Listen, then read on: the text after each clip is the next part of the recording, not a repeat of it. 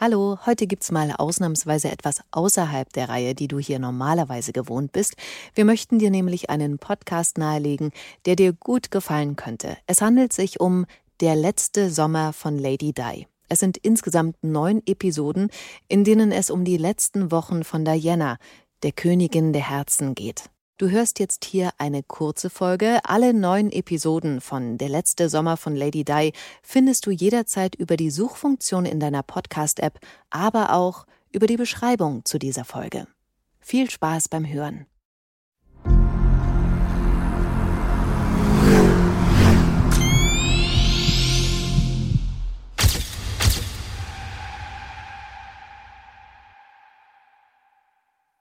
Der letzte Sommer von Lady Di.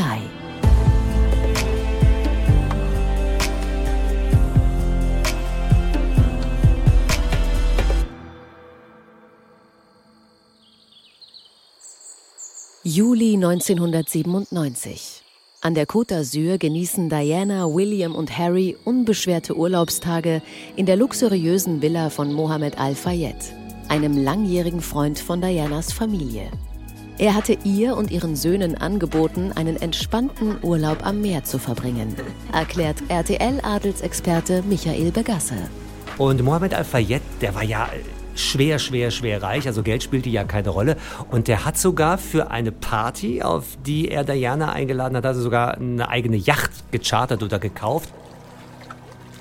Die 60 Meter lange Unikal ist wie ein schwimmendes Boutique-Hotel. Aber das ist nicht die einzige Art von Unterhaltung, die Al-Fayed für Diana in diesem Urlaub vorgesehen hat. Viele glauben, dass Mohammed Al-Fayed quasi der Verkuppler war, dass Diana und Dodi sich gar nicht zufällig oder gar nicht freiwillig kennengelernt haben, sondern dass der Papa dahinter war und gesagt hat, so, die ist gut für dich, mein Junge. Also, und außerdem ist die ja auch noch nett und sie ist auch noch Single, also mach dich da mal ran. Immer wieder nähern sich in diesen Tagen Paparazzi-Boote dem Küstenabschnitt vor der Villa oder der Jonikal. Mal versteckt sich Diana, mal zeigt sie sich beim Schwimmen oder beim Sonnenbaden wie auf dem Präsentierteller. Sie weiß, solche Bilder von ihr kommen sofort in die Zeitungen und Magazine, gehen um die Welt. Der deutsche Promi-Fotograf Hans Paul, der selbst seit Anfang der 80er Jahre im Boulevardpressegeschäft ist, erinnert sich, wie geschickt Diana es einfädelte, heimlich mit der Presse zusammenzuarbeiten, ob zu Hause in London oder im Ausland. Ihr Privatsekretär ging zu den Paparazzi, die draußen warteten, ja, und hat zu denen gesagt, du heute Nachmittag ist sie da und da um diese Zeit, ja, macht keine Verfolgungsrennen, wir können uns dort treffen. Die Paparazzi war meistens vorher dort, ja, als überhaupt Diana da erschien und jeder hatte sein Foto bekommen. So auch am 17. Juli. An diesem Tag zeigt sich Diana ganz bewusst im sexy Leopardenprint-Badeanzug am Strand von Saint-Tropez. Und es war auch kein Zufall, dass die Paparazzi in ihren Booten genau an diesem Tag schon auf sie warteten. Auch sie hatten über Umwege Tipps aus London erhalten, wo und wann Diana auftauchen würde und dass sie nicht damit rechnen müssten, verjagt oder verklagt zu werden. Doch mit den spektakulären Badeanzugbildern gelingt es Diana mühelos, Berichte über Camillas großen Geburtstag auf die hinteren Seiten der Zeitungen zu verbannen. In diesen Wochen genießt Diana das Jet-Set-Leben, das Dodi ihr bietet und die Zeit, die er für sie hat.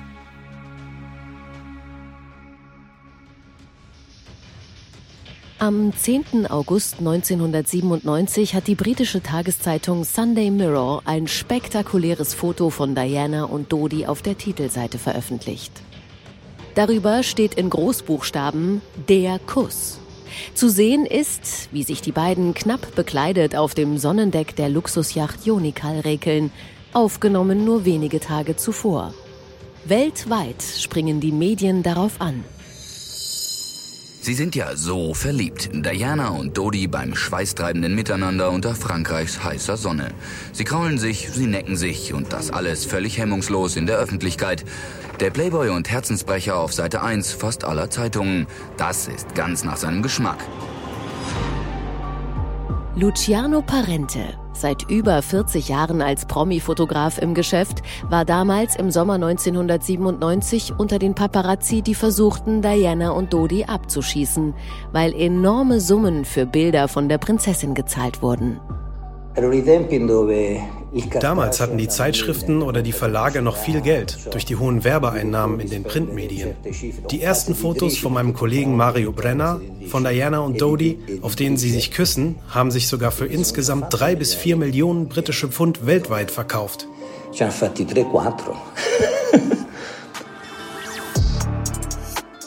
Gut erholt und tief gebräunt kommen Diana und ihr neuer Freund Dodi Al-Fayed am 30. August gegen 15.30 Uhr in Paris an. Sie waren gerade auf einer einwöchigen Kreuzfahrt mit der Jonikal. Die beiden haben sich kurzfristig dazu entschieden, einen Stop in Paris einzulegen.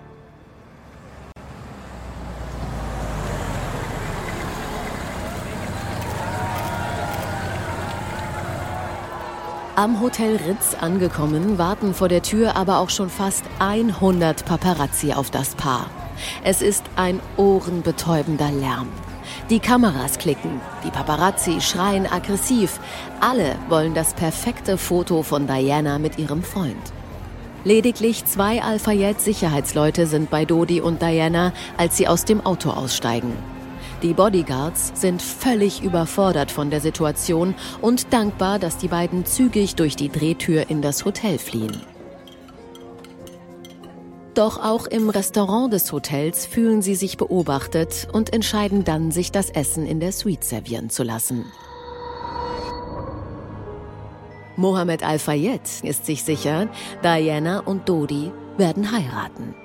Sein Sohn wird ihr den Ring in seinem Apartment an den Finger stecken. Nur müssen sie erst mal dorthin kommen. Also tüfteln die Männer einen Plan aus, um unbemerkt von den Paparazzi aus dem Ritz zu verschwinden. Dazu gehört auch, Sicherheitschef Henri Paul aus seinem Feierabend zurückzurufen, erklärt Gala-Adelsexpertin Katrin Bartenbach. Ja, an dem Abend kam Henri Paul dann zurück ins Hotel, obwohl er eigentlich schon Dienstschluss gehabt hatte und man weiß heute, dass er wohl in seiner Lieblingsbar Alkohol getrunken hatte, zwei Whisky oder sowas. Also hat er sich in sein Auto gesetzt, ist ins Hotel gefahren, hat sich dann mit den Bodyguards von Dodi und Diana nochmal in die Hotelbar gesetzt, um zu warten. Hat da wieder was getrunken, eine gelbe Flüssigkeit, von der die Bodyguards dachten, naja, ist dann wohl Ananassaft oder so. War es aber nicht. Das war die französische Spezialität Pastis, ein hochprozentiger Anis-Schnaps, den man dann mit Wasser auffüllt.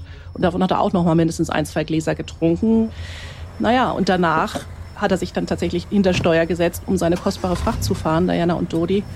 Aber keiner hat wohl was gemerkt. Laut Zeugenaussagen von Hotelangestellten hat er sich ganz normal bewegt, schien sicher auf den Beinen, hat normal gesprochen.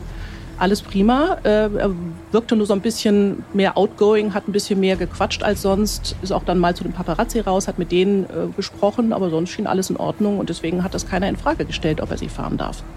Bei der Abfahrt ruft Henri Paul den Paparazzi noch zu, sie sollen doch versuchen, ihn einzuholen und rast los.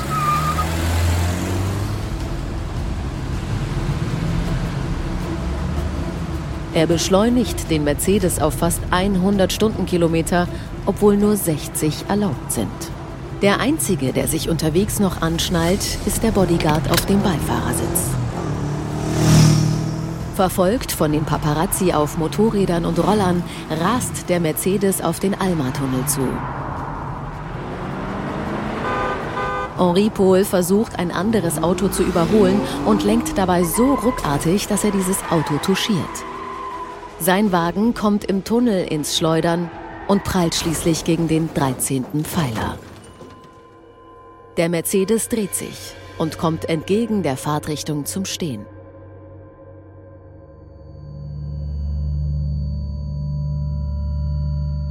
Es ist 0 Uhr 25 am 31. August 1997. Erste Hilfe ist schnell vor Ort. Dem Notfallmediziner Frédéric Maillet bietet sich ein Bild der Zerstörung. Der Mercedes ist fast auf die Hälfte seiner eigentlichen Größe zusammengedrückt worden. Vor allem die Fahrerseite ist beinahe völlig zerstört. Henri Paul und Dodi, die auf dieser Seite des Wagens sitzen, sind sofort tot. Die Fotos dieser Nacht existieren bis heute. Gesehen haben sie nur sehr wenige Menschen. Unter anderem der Paparazzo, den RTL-Exklusivreporterin Sarah Sacek in Paris ausfindig gemacht hat. Auch über diese ganze Situation in der Nacht, wie es dazu gekommen ist, wo er war, wie es passiert ist und so weiter. Und am Ende habe ich ihm die Frage gestellt, darf ich diese Fotos sehen? Gibt es diese Fotos? Und dann sagt er, ja, ich habe die Fotos. Hier auf meinem Computer. Und ja, ich zeige Ihnen die. Das war ein Podcast-Tipp aus unserer Redaktion. In den vollen neun Folgen von Der letzte Sommer von Lady Di haben wir mit noch mehr Expertinnen und Wegbegleiterinnen gesprochen. Du kannst den Podcast jederzeit in voller Länge anhören. Du findest den Link zum Podcast in den Show Notes oder einfach über die Suchfunktion deiner Podcast-App.